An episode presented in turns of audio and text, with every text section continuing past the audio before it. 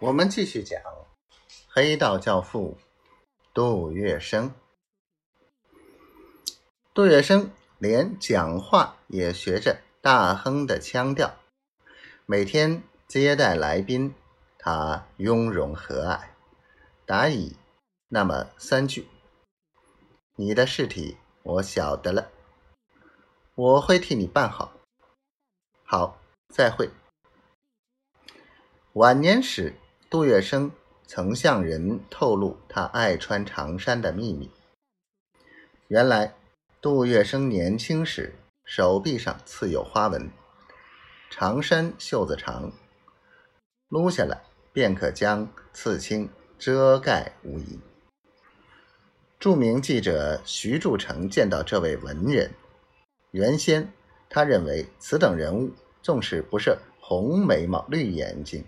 总该是以赳赳武夫，但见面之后，却发现只是一个修长身材、面色带青的消瘦老人，看上去手无缚鸡之力，言谈中也很少带白象人常说的粗话，一副文质彬彬的做派。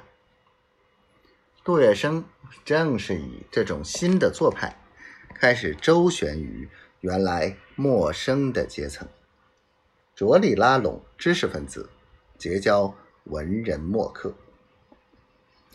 这时，上海滩有位名律师，叫秦连魁，是个有真才实学、经验丰富、精湛的法学造诣。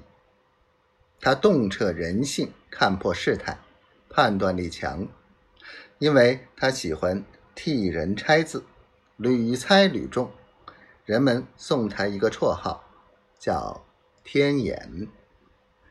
刚执业时，他听说杜公馆多设赌局，场面豪华，年少好奇，托人带去玩。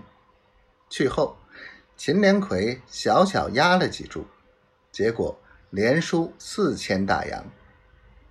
四千大洋对刚执业的秦连魁来说，并非小数，心中不免懊丧，悻悻然付了赌账，起坐离去。恰好他的这一场面被杜月笙见状，便问带秦连魁来的人朱如山：“这位是什么人？”朱如山介绍了秦的身份，杜月笙当即拿出四千大洋，托那人代还秦连魁，并无不体贴地说：“当律师的靠摇笔杆，用心血，费口舌为生，没有多少钱好赚，我不能赢他的钱，请你替我退还给他。”